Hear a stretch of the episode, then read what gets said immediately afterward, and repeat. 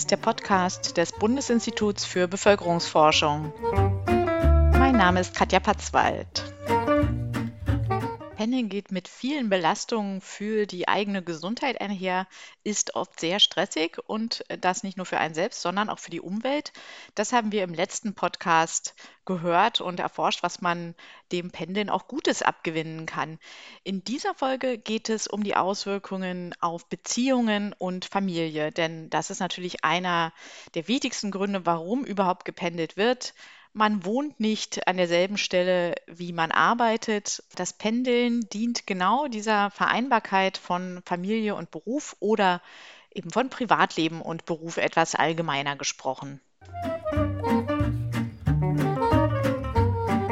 Ich spreche jetzt wieder mit dem Mobilitätsforscher und Soziologen Heiko Rüger sowie mit den Soziologinnen Sabine Diabaté und Uta Brehm. Pendeln nimmt zu, mehr Menschen pendeln längere Strecken, Wochenendbeziehungen nehmen ebenfalls zu, aber ich würde ganz gern erstmal über die normale Pendlerinnenfamilie sprechen. Junge Frauen und junge Männer unterscheiden sich erstmal nicht so sehr in ihrem Pendelverhalten oder in ihrer Bereitschaft, Pendelzeiten in Kauf zu nehmen, aber eine große Veränderung gibt es dann mit der Familiengründung, also sobald äh, Kinder da sind, dann sieht es so aus, dass Frauen sehr viel weniger pendeln, aber Männer sogar tendenziell noch mehr pendeln. Wie kommt das denn zustande? Man sieht, der Effekt sozusagen einer, einer Geburt, zum Beispiel jetzt des ersten Kindes, auf die Pendeldauer wirkt sich bei, bei Frauen dann deutlich negativ aus, dass sie dann nach der Geburt deutlich kürzere Pendelstrecken zurücklegen. Bei Männern sieht man das jetzt nicht. Äh, je nach Studie oder Daten sieht man dann vielleicht auch einen leichten Anstieg, aber in der Regel sieht man dann keine Veränderungen bei den, bei den Männern bzw. Vätern. Die Ursachen dafür liegen höchstwahrscheinlich begründet in traditionellen Geschlechterrollen, ähm, dass quasi mit dem Übergang in die Elternschaft die Frauen und dann Mütter insbesondere sich dann vermehrt um Haushalt und Kinder kümmern und dann da beruflich äh, zurückstecken und auch sozusagen ihre, ihr Pendelverhalten an diese familialen Belange anpassen. Und äh, das machen dann eben die Väter in deutlich geringerem Ausmaß oder eben gar nicht. Das bedeutet dann, dass auch in der, in der Folge das für die Mütter dann bedeuten kann, dass sie den Arbeitgeber wechseln müssen, dass sie sich dann eine neue Stelle suchen und in diesem Zuge, das, das konnten wir auch zeigen in der aktuellen Studie, dann eben auch Lohneinbußen hinnehmen müssen. Wenn sie, um die Pendeldistanz zu reduzieren, zum Beispiel den Arbeitgeber wechseln müssen oder sich dann eine Arbeitsstelle in räumlicher Nähe suchen, die dann vielleicht gar nicht mehr so gut passt zur eigenen Qualifikation oder es ist vielleicht nicht mehr die große Firma mit dem hohen Gehalt oder auch andere Effekte, wie zum Beispiel, äh, man hat gewisse Erfahrungen in bestimmten äh, Bereichen oder auch in, in einem bestimmten Betrieb erlangt und ähm, konnte die dann sehr gut einsetzen. Wenn ich jetzt aber einen Arbeitgeber wechsle, dann äh, brechen diese Erfahrungen dann quasi weg und äh, man fängt wieder bei Null an. Das kostet dann alles Einkommen und das ist mit dieser reduzierten Pendeldistanz verknüpft. Sabine, was genau passiert da mit Beginn der Elternschaft? Warum ist es so, dass junge Mütter die Zeit, die sie fürs Arbeiten und Pendeln aufbringen, dann deutlich reduzieren, junge Väter dagegen nicht? Und welche Idee, welche Konzepte von Elternschaft stecken denn dahinter? Also was wir aus der Forschung ja wissen, ist, dass mit der Geburt des ersten Kindes eine Retraditionalisierung oder zumindest eine Teilretraditionalisierung der Geschlechterrollen in den Partnerschaften stattfindet. Dahinter stehen tradierte Leitbilder, die auch bei vormals egalitär Denkenden dann doch irgendwie wieder aufscheinen. wir sehen das insbesondere bei westdeutschen Müttern, dass es hier eine überwiegende Rückkehr in Teilzeiterwerbstätigkeit gibt und äh, damit einhergeht ein, ein Rückfahren des Pendelns was vor der Geburt dann ausgeprägter war. Tradierte Leitbilder hinsichtlich Mutterschaft heißt, dass die Frau primär zuständig ist für die ähm, Familienarbeit und der äh, Mann, der Vater, primär für die Erwerbsarbeit und die äh, Mutter ist sozusagen in Teilzeit verdient sie noch Geld. Weil du sagst, ein Rückfall. Also gibt es dann mhm. vor der Geburt des ersten Kindes, herrschen da auch schon diese Einstellungen oder ändert es sich dann mit dem Kind? Weil man ja doch hier und da auch liest, dass allgemein die Rollenverteilung als ja gleich angestrebt wird, zunehmend von den jungen Leuten. Auch wenn viele Eltern sicherlich egalitäre Vorstellungen und Wünsche der Familien- und Erwerbsarbeit teilen, ist es leider jedoch auch so, dass die Kinderbetreuungsinfrastruktur das vielerorts nicht zulässt.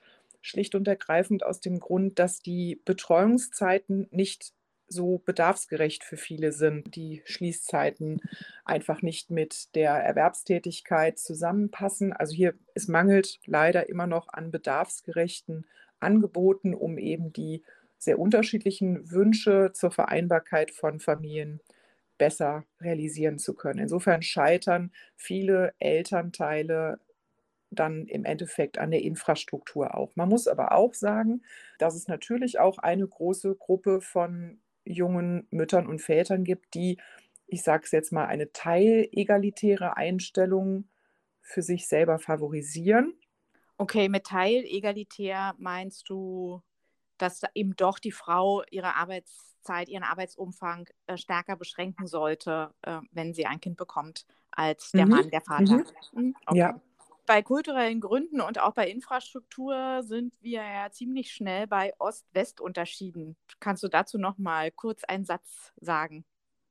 Ja, wir haben insgesamt in unserer Leitbildstudie gesehen, dass die Betreuungsideale sich deutlich unterscheiden zwischen West- und Ostdeutschland. Wir sehen in Westdeutschland ein überwiegend ähm, ja, eine, die Teilzeit arbeitende Mutter als Ideal, während wir das in Ostdeutschland etwas seltener sehen. Das ist natürlich zum einen kulturell, historisch gewachsen.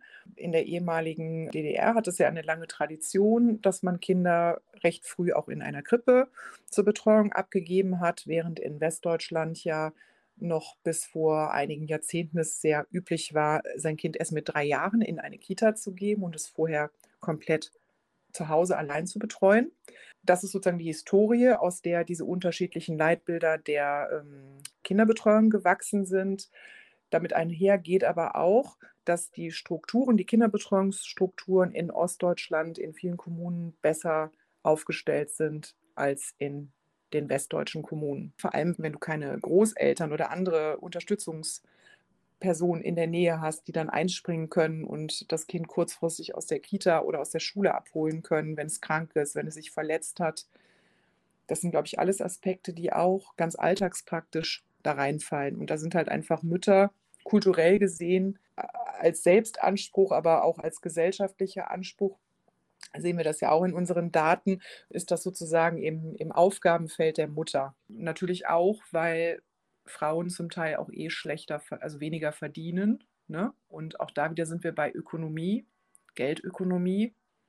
Der Einschnitt in die Teilzeit tut dann der gesamten Familie weniger weh, als wenn der Vater auf Teilzeit gehen würde. Dazu habe ich auch Uta Brehm gefragt. Wie sehen die beruflichen Entscheidungen junger Eltern aus und vor allem welche langfristigen Auswirkungen haben die? Also wir können ja schon ziemlich deutlich in den Daten beobachten, dass für die Vereinbarkeit von Familie und Beruf von Frauen auch häufig ein Stück weit bewusst äh, Berufe dann oder Jobs dann auch äh, angenommen werden, die auch erwartbar geringere Karrierechancen haben auf der einen Seite und auf der anderen Seite aber auch die Jobs, die sie dann behalten, die möglicherweise bis, zum, bis zur Familiengründung gute Karrierechancen gehabt hätten, da beobachten wir auch einen deutlichen Einbruch dann nach der Familiengründung. Und das beobachten wir sowohl äh, finanziell als auch in Sachen Prestige, äh, also Berufsprestige, wie äh, wie wertig wird ein Beruf eingeordnet von der Gesellschaft. Das äh, beobachten wir auch in Form von Weiterentwicklungsmöglichkeiten und äh, Schritten auf der Karriereleiter.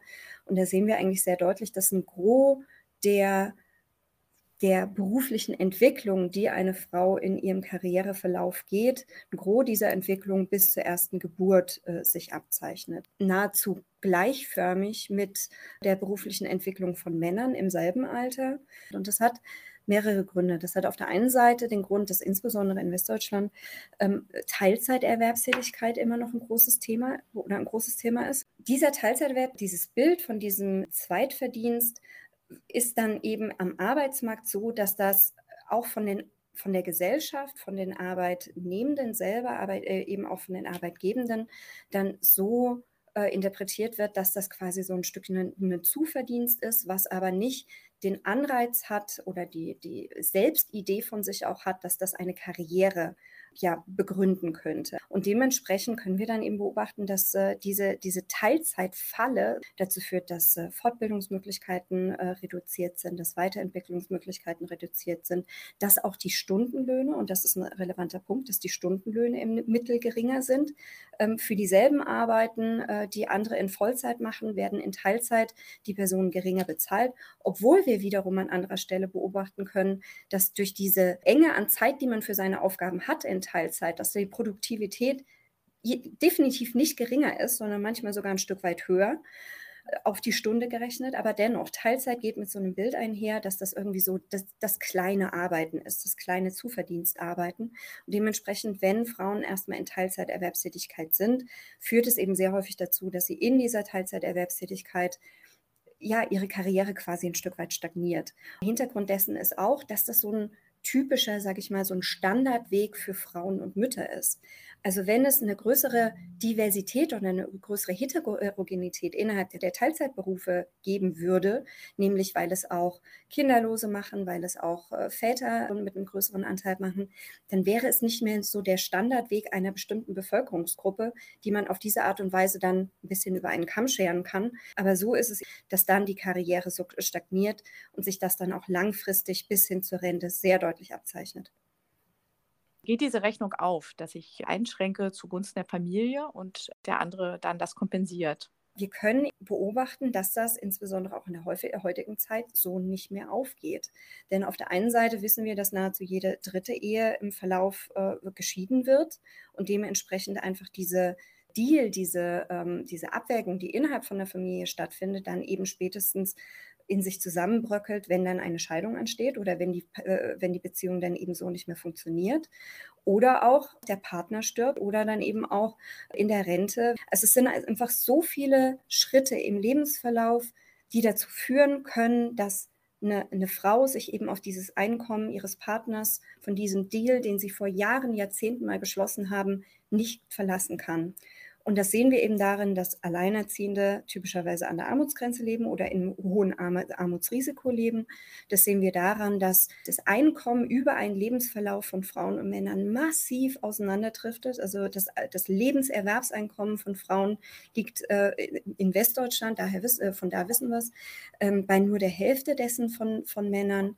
Ähnlich sieht es aus mit den Renten im Westen, dass die nur bei der Hälfte etwa des, äh, des Rentenniveaus bei Frauen liegt äh, wie bei Männern. Angenommen, die Mütter reduzieren jetzt nicht ihre Pendelzeiten, sondern bleiben bei der alten Stelle und bekommen vielleicht durch äh, eine Kita mit langen Öffnungszeiten oder dadurch, dass beide Elternteile ihre Pendelzeiten gleichmäßig reduzieren, es hin, den alten Beruf, die alte Stelle weiter auszufüllen. Unterscheidet sich dann das, das subjektive Pendelerleben oder das Stresserleben beim Pendeln dann auch noch zwischen Müttern und Vätern? Also schlagen sich diese Geschlechternormen dann auch in der Belastung trotzdem wieder? Das beschreibt in gewisser Weise ein Dilemma. Also zum einen könnten ja dann Mütter reduzieren, aber auf Kosten dann zum Beispiel des Einkommens. Wenn sie nicht reduzieren und sozusagen dann auch substanzielle Pendelwege haben, dann sehen wir auch in vielen Studien, dass das Stresserleben oder auch die Effekte auf die mentale Gesundheit ja, stärker ausfallen für diese Mütter als jetzt zum Beispiel für Frauen ohne Kinder oder auch für äh, Männer mit und ohne Kinder. Also man sieht dann schon auch, dass diese Vereinbarkeitsproblematik besteht. Und die, die angesprochenen günstigen Öffnungszeiten, vielleicht dann auch von den Betreuungseinrichtungen, die sind ja häufig auch gar nicht gegeben. Also das wäre eher so eine Empfehlung, die man vielleicht aussprechen könnte aus den Erkenntnissen, dass man vielleicht in diese Richtung auch äh, Maßnahmen ergreift. Häufig ist es dann vielleicht auch die Situation, dass äh, diese äh, verschiedenen Sphären, die, die Arbeit mit den langen Pendelwegen, dann auch die Familie mit den zu betreuenden Kindern und vielleicht dann auch ja, die abzuholen von der Betreuungseinrichtung, dass das eben konfligiert. Man steht dann im Stau und gleichzeitig ähm, wartet dann das Kind äh, und will abgeholt werden.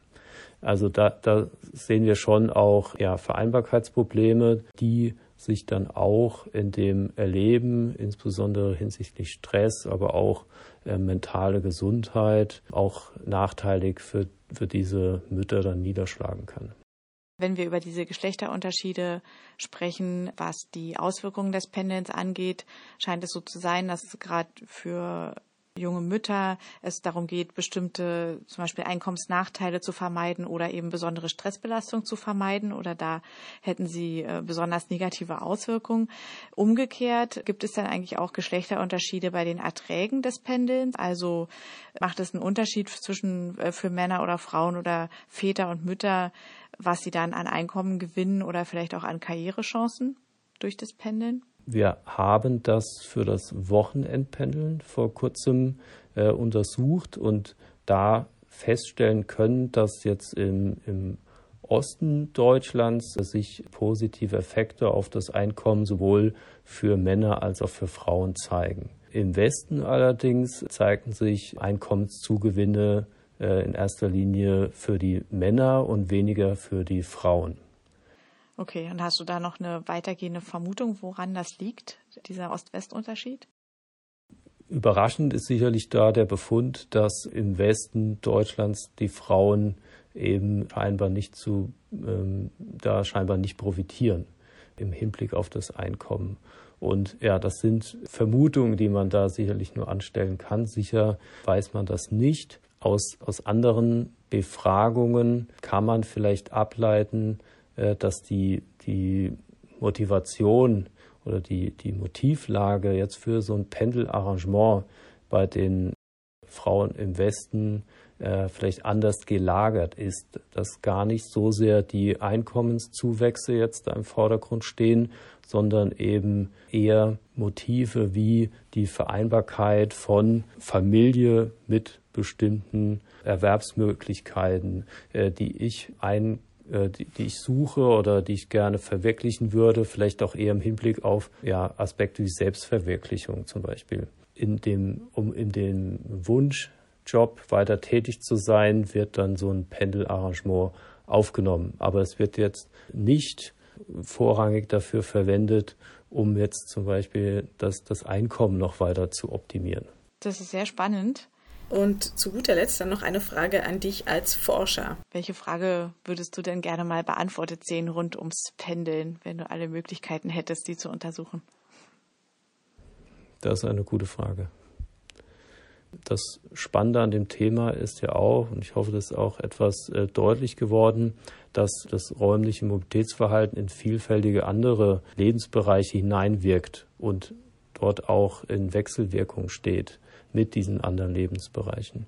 Insofern gibt es da sehr, sehr viele spannende Fragen. Wenn ich jetzt spontan was äußern sollte, dann wäre das äh, zum Beispiel eine detaillierte Untersuchung auf der Grundlage von geeigneten Daten, wo man sich sehr differenziert das Pendelverhalten anschaut in, in all seinen Facetten. Das zu erheben ist nämlich gar nicht so einfach und unaufwendig und auch nicht so trivial. Und dies verknüpft mit medizinischen Daten quasi über das, das Stresserleben, mit, mit objektiv erfassten äh, Indikatoren für Stressmarker zum Beispiel.